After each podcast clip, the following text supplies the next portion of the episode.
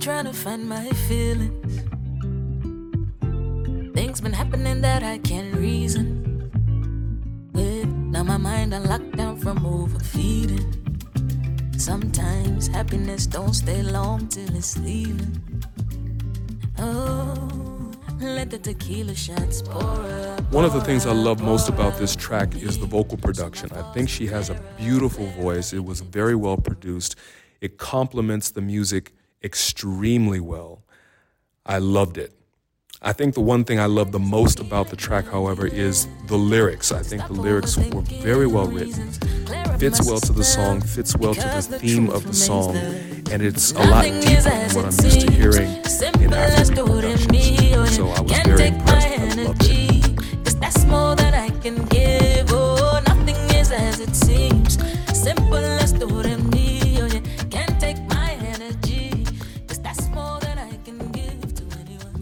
Charles Simmons, musical actor, vocal coach, and music producer. In preparation for this episode, I asked him to listen to some of Nissi's tracks and to give me his insights so that I can understand some musical concepts better. He has an absolute hearing. And fun fact about me, I used to take vocal lessons and Charles used to be my teacher. But that was back then. So I would gladly appreciate it if you would check him out. I'm gonna put his details and his socials in the show notes. A few of you have probably already recognized our guest today by her voice. It is none other than Nissi or Nizzle, for the ones that know, know. Her rap alter ego. What moved me to have Nissi on the podcast is the versatility of her person. Some of you may know her as an artist, the founder of Creel Animation Studios, others as a painter, furthermore as part of the Jaguar Land Rover engineering team that designed and put together the Range Rover L460, or even as the CEO and co-founder of Kemet Automotive, an African electric vehicle company. Without further ado, let's get into the deep diasporan dive with Nissi Ogulu.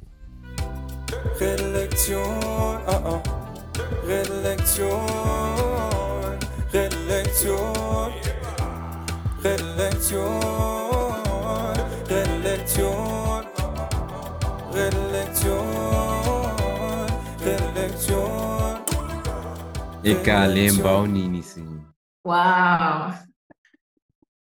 Hello. Bawoni, Moa, Iwonko. Dadani.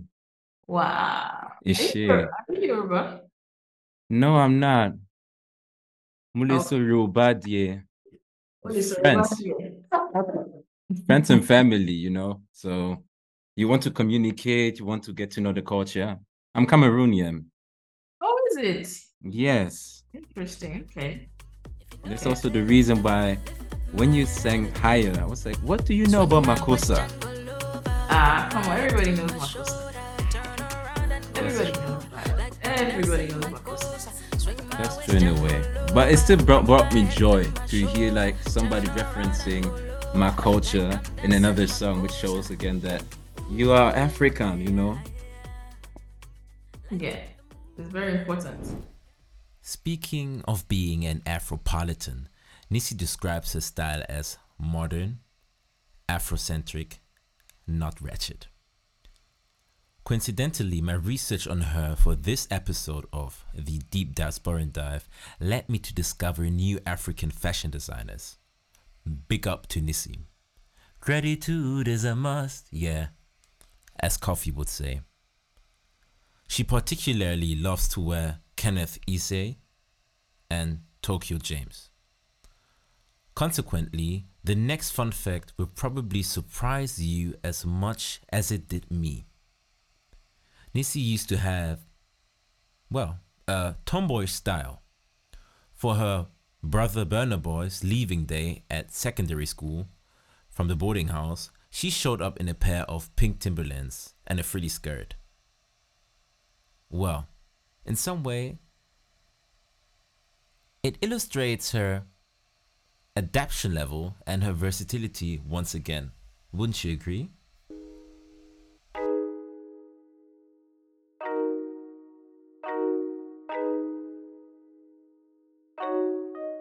Speaking of Africa, I want to talk to you about Kemet Automotive today.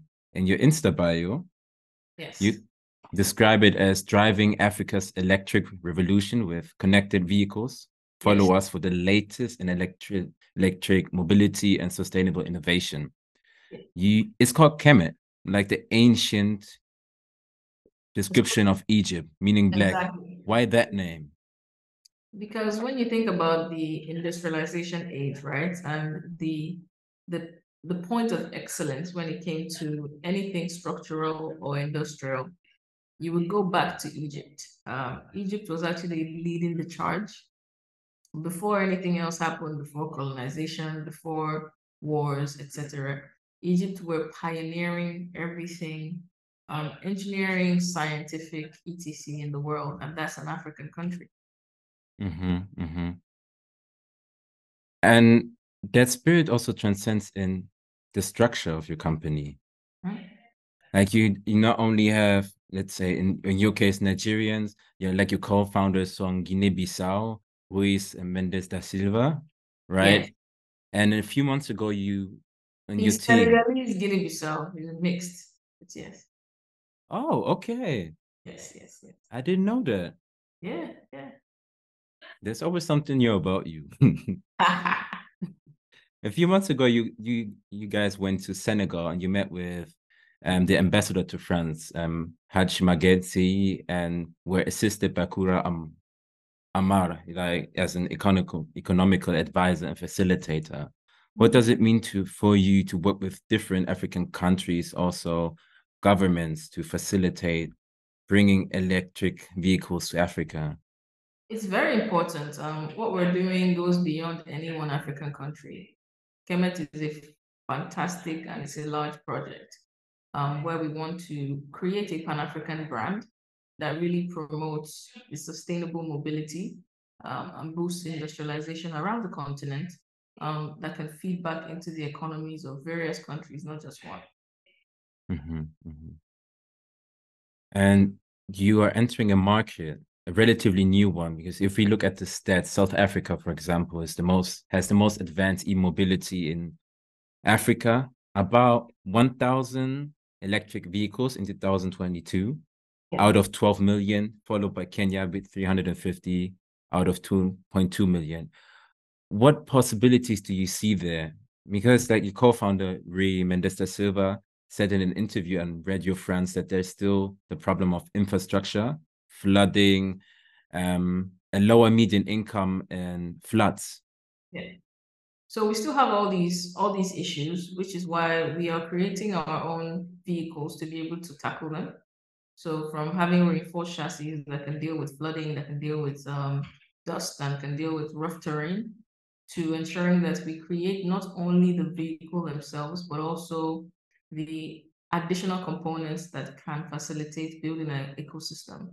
So that would be the charging stations, the swapping stations, uh, the education of what electric uh, charging systems look like, how to operate one, the benefits versus internal combustion, um, and being able to provide an institution where people who are already trained engineers can then come and further their learning and apply it to something that they can then see results of in their own home. So it is in a way a holistic approach that adapts Kemet to the African realities. Also, also in case of median income, because electric vehicles are, as if as far as I know, not really cheap, even in Europe. Yeah, yeah. So what we want to do is stay competitive, um, but also be able to create products that can cater to the masses. Um, we are rolling out with three different product lines, and each of them has a different tier when it comes to, you know, expenses. Um, we've got the luxury and we've got the mass, as well as the public transportation and micro mobility. Um, so what we want to do is to ensure that we are catering to everyone. Um, and primarily focusing more on the masses Mm. because I believe that um, there is a greater demand and a greater need amongst the masses than amongst the the elite few. Absolutely. And you probably also have the motto as as we call it Bensikin, for example, in Cameroon, where you drive around. So that is right now when I'm in my home country, a way of moving Mhm.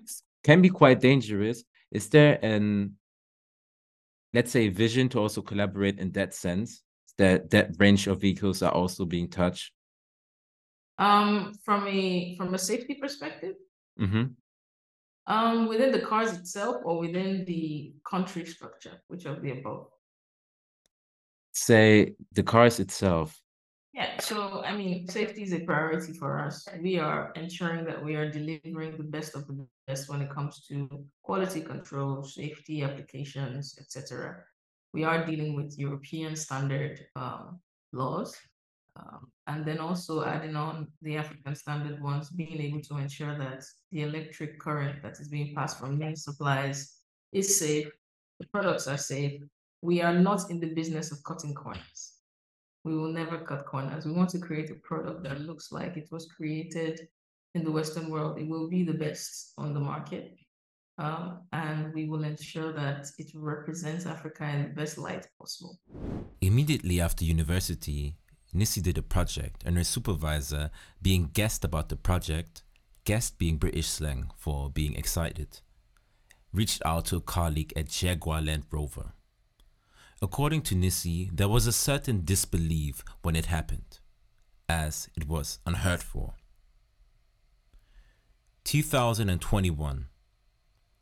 She was part of the Jaguar Land Rover engineering team that designed and put together the 2023 Range Rover L460. The Range Rover design included two projects. Firstly, a flight simulator sitting in a car, meaning harnessing solar energy using a tree, vertical propagation to be more precise. In other words, to preserve land, to charge phones, iPads, etc. But before range, Nissi, as a scientist, already did two projects prior as first lead the Jaguar I-PACE project and the car project Hero for the Red Cross in Austria. Before we continue, let's circle back and talk about Creel Animation Studios, another endeavor of Nissi. Creel Animation Studios produced a 3D animated short film called The Satchel. Nissi worked in the roles of a director, producer, and composer.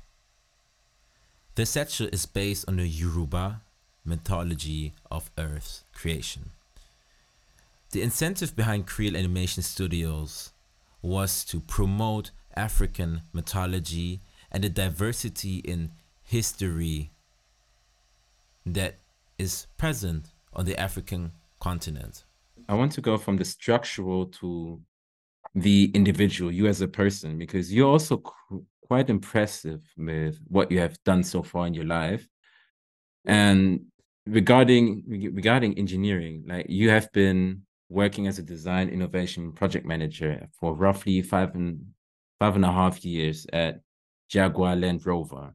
And your task, correct me if I'm wrong, involved overseeing delivery of the product uh, through its full production cycle. Like we have the design phase through supplier sourcing, negotiations, manufacturing phases until customer shipment readiness.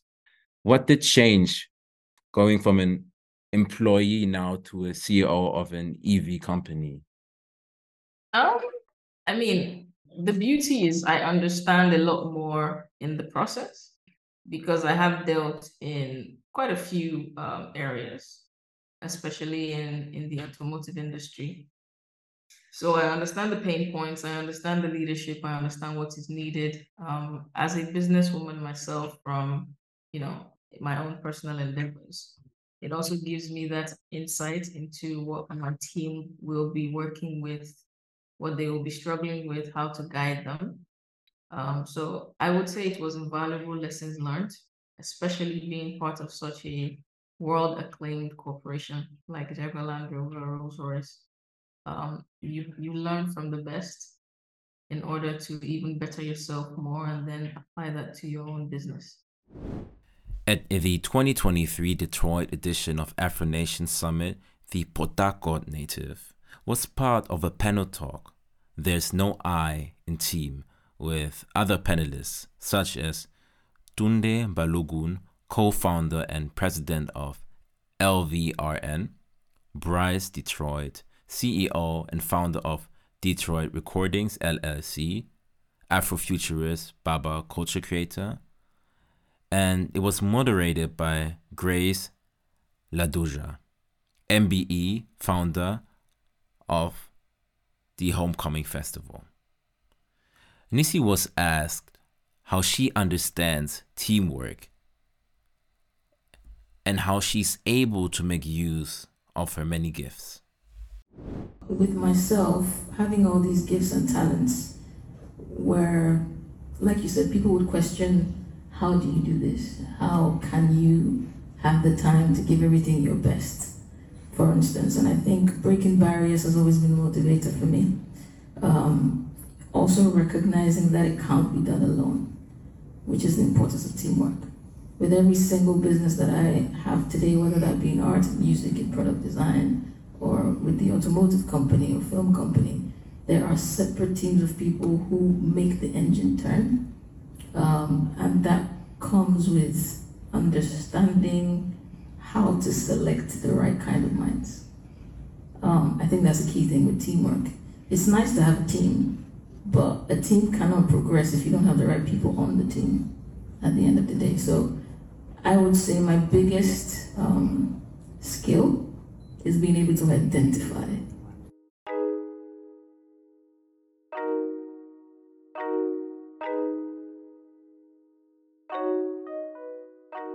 You started drawing around. It must must have been three years old. With started with Spider Man comics and cartoons, right? Very good research done. Yes. yes. Um, started with obviously recreating comics. As a kid, you see all the comic books and you're curious, right? So Mhm. Um, and art was always something I gravitated towards. Um, so being able to express visually what I was interested in was always appealing to me. Mhm. But you gave that up in university at the Warwick University because you said it, there was too much of an academic approach instead of like the creative expression. What do you mean by that? It's a funny story. When we say give it up, it's interesting because I didn't give it up in in the sense that everybody will use the word, basically. Um, so I had started my own art company. I was painting professionally at the Mhm. time. Um, Nord, N-O-R-R-D, from when I was about what, 15? Um, so I was preparing for my first solo exhibition. And in order to do that, I needed to have the time um, and the space Mhm. to focus on that. So, and I'm also a scientist. I'm also I'm also very mathematical. So my subjects in school were higher education. It was you know the maths, physics, chemistry, and then you had art. Yes. So in order for me to be able to manage catering to my professional demands, I had to drop it as a subject. But the funny thing is, I ended up spending more time in the studio than the actual students because I was painting for my own exhibition. Mhm. I was my teacher's favorite at the time, so he was very supportive. So I was still getting the full shebang without actually having to without actually having to work for grades. Um, Mhm. so it wasn't essentially giving it up, it was more like prioritizing at the time because as a professional artist, I've still carried on with my craft. That hasn't died. Mhm. Um, it just wasn't possible to manage both art as a subject and art as a profession at the same time. At That's that an yeah, that's an interesting perspective. Because now I understand where you're coming from. Like giving up sounds like defeat in a way. And by your name given by your parents, you don't know defeat. I mean, your first name, Jehovah, basically Oh, in- insinuates greatness. And you also said back then in school, people expected a lot of a lot from you, and your parents seemed to be very open, liberal, as long as you were like the best at what you're doing. what Yeah. role did your household play in harnessing your hobbies, such as painting, singing at a later age, and also um, your scientific researches? Um, my family fostered a, an environment that really encouraged self-expression. Um, my mom had a music school and a language school when we were younger, so we did grow up bilingual. Um, and also, you know, learning learning about music as well. So uh, initially, I started to play the piano, and then that transcended into also singing and etc. She also enrolled us in the various extracurricular activities from Mhm. ballet to arts classes to taekwondo, you know, and we were very well rounded when it came to, you know, experiences. So mm-hmm.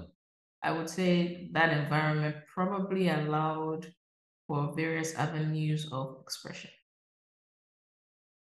If there's ever a variant of Shuri in the Marvel universe, I will call them personally to say that you should play her. Because the way there's, it's so um inspiring to see how you juggle all these interests at the same time without giving up the other. So it's kind of merging into a new passion or hobby. It's not it's not separate, it's fluid. And that is not easy, especially in the world that wants to direct you into boxes from music, in your case, um, but also art. Yeah. But I have one question though. Do you still use rice in your paintings? I do. I do indeed. Yes. What kind of rice? And what does rice mean? Rice is one of the most common staples in, I believe, the African diet.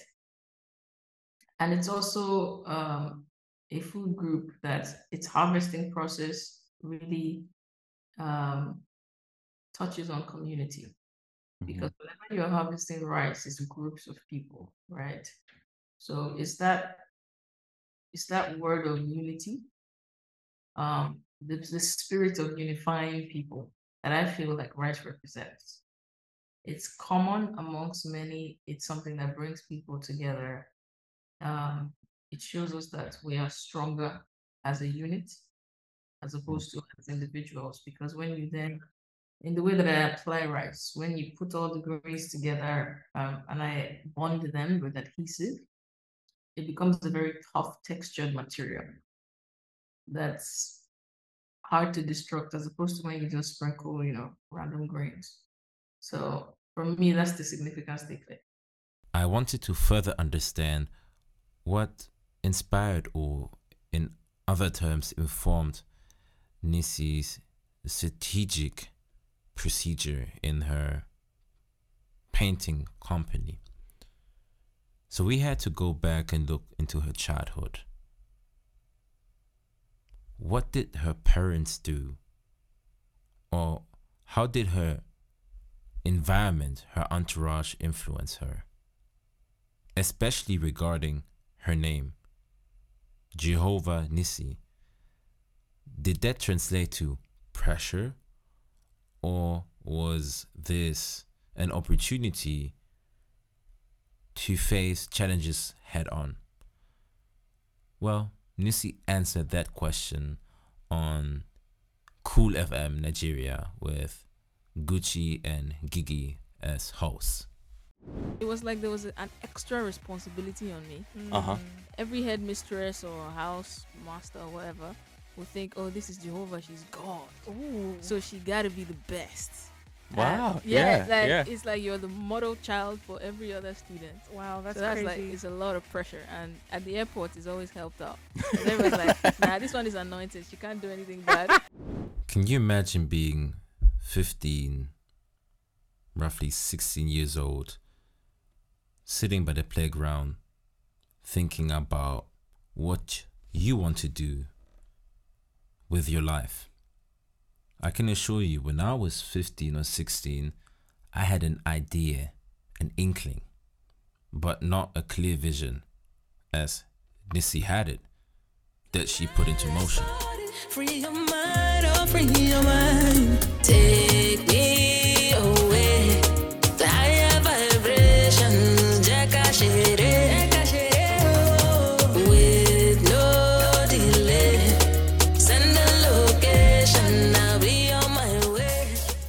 when I found out that the Nissi that we know today, today, used to sneak around in Corona School in Agbara with her best friend to form a rap group where she went by Nizzle.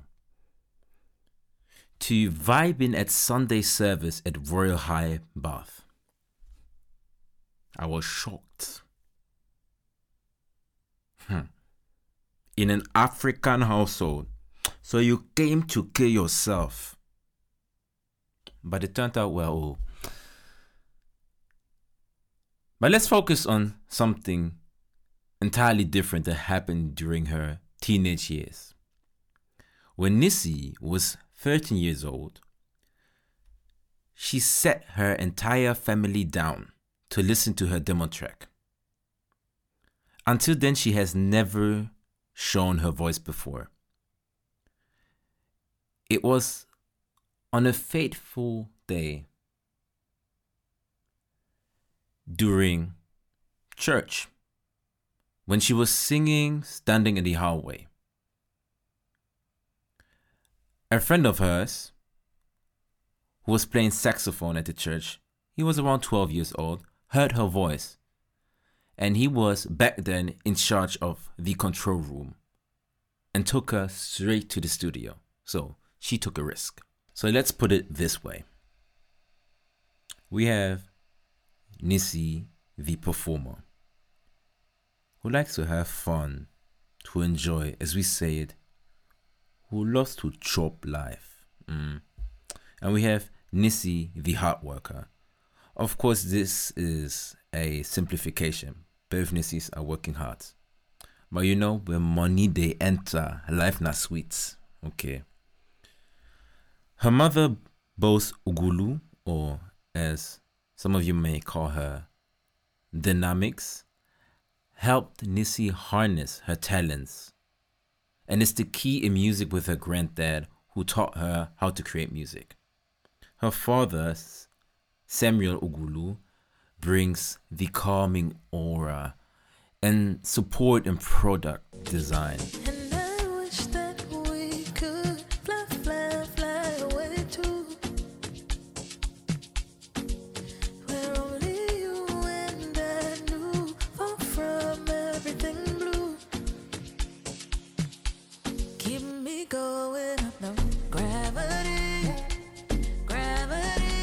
Another fun fact Nissi doesn't like beats being sent to her, but she once made an exception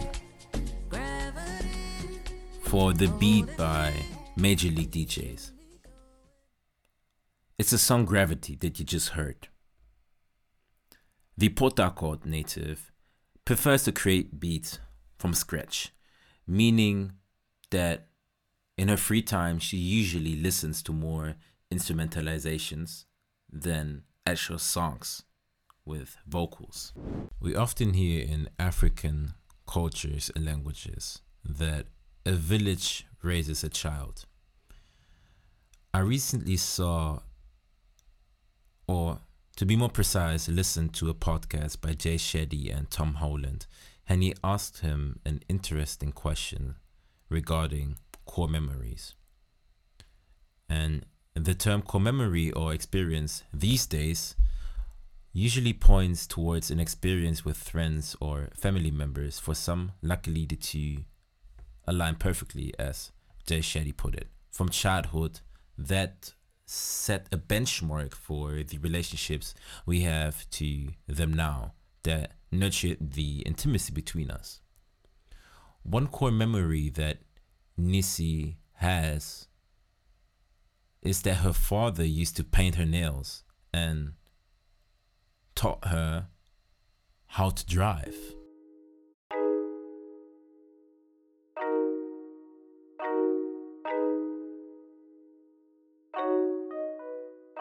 If you could do one thing for the African youth without any limitations, what would it be? Um. I think it would be providing various outlets for them to be able to maximize their potential. And I firmly believe that the root of that comes with education. Um, so educating the youth um, will be a very important thing to do. Mhm, mhm. And what has been the touch, like the moment that was imprinted on your mind, or say, let's say even your heart, in exchange with the youth or even fans that you like to go back to? Hmm. I think for me, it's always very interesting um, when I speak to people and you know young females come up to to ask about my journey and how I've managed to achieve things. I think the most important thing is to leave um, a good representation of what is possible for them. So I think that's that's my biggest takeaway. It's always to apply myself in a way that portrays the best version um, as much as I can. And at times where I fall short, ensure that I am taking active steps to improve for the next time. So also being very authentic with what you what you're showing to say it's not only the glitz and glam. There's also parts where there has to be learning or unlearning in the way Yeah, yeah. to move further. Be students of life. Exactly. Never stop being a student of life. Exactly, exactly. My parents said the same thing, especially when you think you're when you're so young, you sometimes believe that you're so wise and that you're overwise, as Ashake said it. But as you get older, you realize, I, my mother, my father, they were actually right, but I did not comprehend it back then when I was Yeah, trying to be the big guy. I comprehend it. I think there's a saying that says what what the young um the young person Mm, can see standing on a tree, the old man can see at ground level. Because it's experience is the biggest teacher. We mhm, tend to forget that everything that we have we are going through or we have gone through in our few years of living, they have gone through it way before us. mhm. So when they do give us advice, it's, it doesn't come from a place of hypotheses. It comes from facts. Mhm. As we move into an era of wanting to relate more to the the artists or public personas, meaning learning what they like, what they dislike, what they might eat on a day to day basis, where they travel, how their daily routine look like. I wanted to give you this little piece of information. The favorite food of Nissi from Nigeria, and Nigeria has an amazing cuisine, It's quite similar to some of the Cameroonian dishes that we eat back home, from ero, egusi soup. We call it soya. I always get hell from Nigerians. They call it suya. Hmm, it's soya. Anyways, Nissi's favorite dish that she could eat every day is fried yam. And she said this in a prior conversation. You need to get it at somebody's auntie's house. And I fully agree. Forget the restaurant, fancy establishments. Somebody's auntie's house is where you get your fried yam. Shuget. And you're pressed and priceless, and I can't deny it.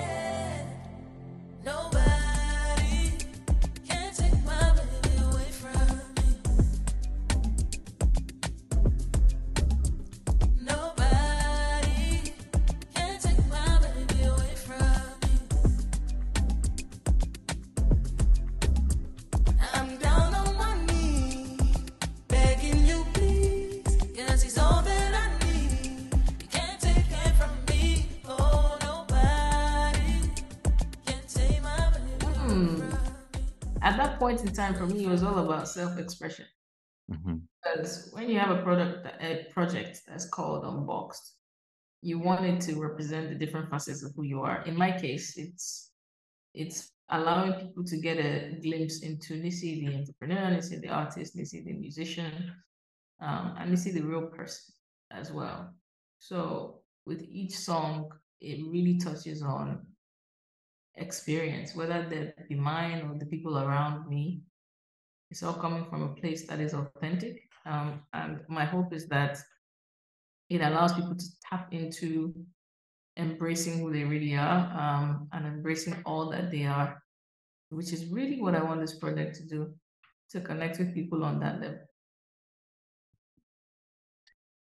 And you plan on also touring for the release, like also to Europe? Because we often start, we see you people being everywhere, but Europe, okay, especially Germany, but I also understand. No, no, no. I love I love performing in Europe. Um definitely I'm looking forward to touring. Performing is I would say one of my USPs. It's it's I Mhm. love. It's one of my favorite things to do. Um, besides creating the music, it's performing the music. Mhm. Don't worry, the, the band and I, the Nation Gang and I, we are ready to come to a city near you. I, I absolutely hope that you bring along your favorite instrument.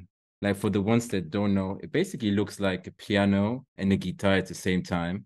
Because when I, when you bring that out, I know you you shutting things down. Yes, the crowd goes wild. The guitar, my guitar's whose nickname is Kaz. Cats. Mm, mhm. Kaz. But yes, yes, I will. You'll see it. Is there is there a reason why it's called Cass? I just always particularly like that name. I think it's uh I always had a a mind to call my instrument that when I had one. Uh my first rock star instrument, I would say, because I, I did have keyboards and pianos. But keyboards and pianos are more classic in a sense. Yeah. And Kaz just gave me more of a rock star vibe. Okay. So yeah, that's that's really the reason. And when you were playing piano back then, you were emulating the Destiny Child. Which one of the three? Not for piano. For piano, um, my inspiration was Alicia Keys. Mhm. um, but Destiny's Child, it's funny because I mean, younger younger me and two of my best friends at the time would perform Destiny's Child songs at parties. Um, I mean, I, I love Beyonce, but I would I would say Kelly Rowland is my top one. Oh, okay, okay. Makes a lot of sense. That's not the popular answer. No. Yeah.